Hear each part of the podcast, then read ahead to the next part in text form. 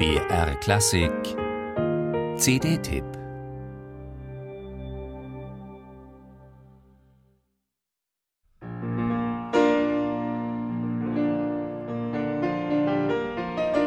Wenn Andreas Bach diese Studie spielt, ruht seine rechte Hand auf seinem Oberschenkel.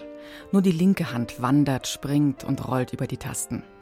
Eine Studie allein für die linke Hand, das war eine der ersten Ideen, die der frisch gebackene Absolvent der Budapester Musikakademie, Bela Bartok, im Jahr 1900 zu Papier brachte. Knapp acht Minuten spätromantisches Wühlen und Ackern, überhöht durch pathetische Gesten, die einen späten Brahms vermuten und auf jeden Fall den Virtuosen Franz Liszt hervorblitzen lassen.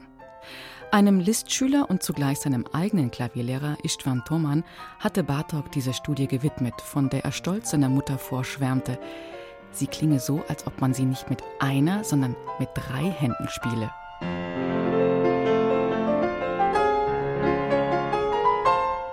Schon der junge Bartok war ein ausgezeichneter Pianist. In früher Kindheit intensiv von der Mutter gefördert, diente ihm das Klavier dazu, alles, was er erlebte, in Töne zu verwandeln.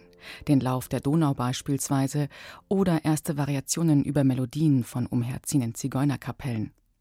Später wurde das Klavierspiel zum Mittelpunkt seiner Existenz und bis 1943, zwei Jahre vor seinem Tod, trat er regelmäßig nach seiner Emigration in die USA in der New Yorker Carnegie Hall auf, als Interpret eigener Werke, als Solist und als Kammermusiker.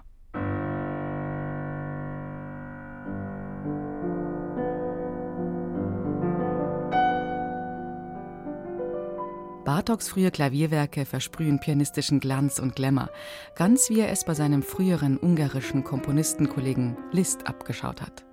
Zauberhafte Tastenträumereien wie in dieser Fantasie mischen sich mit gewaltigen, leidenschaftlichen Szenen. Tänzerisches Temperament pulsiert vor impressionistischem Leuchten. Und immer wieder taucht in den ersten Bagatellen ein viertöniges Leitmotiv auf, das aus einem Leitmotiv, Leid mit D, entstanden ist, nämlich Bartoks unglückliche Liebschaft zu einer jungen Geigerin. Ganz im Fahrwasser von Liszt versuchte sich später der 23-Jährige an der freien Form der Rhapsodie. Erste ungarische Töne in Motiven und Melodien blitzen aus diesem wuchtigen Klanggebirge hervor. Bartok folgte, wie viele Zeitgenossen, dem kulturpolitischen Trend, einen originär nationalen Stil zu etablieren, um sich von der österreichischen Übermacht abzusetzen. Dieser Musikpatriotismus basiert jedoch mehr auf folkloristischen Wahrnehmungen als auf profunden musikethnologischen Studien. Den Mann, der Bartok für die ursprüngliche Volksmusik Ungarns für den Rest seines Lebens entflammte, Soltan Kodai, den sollte er erst ein Jahr später kennenlernen.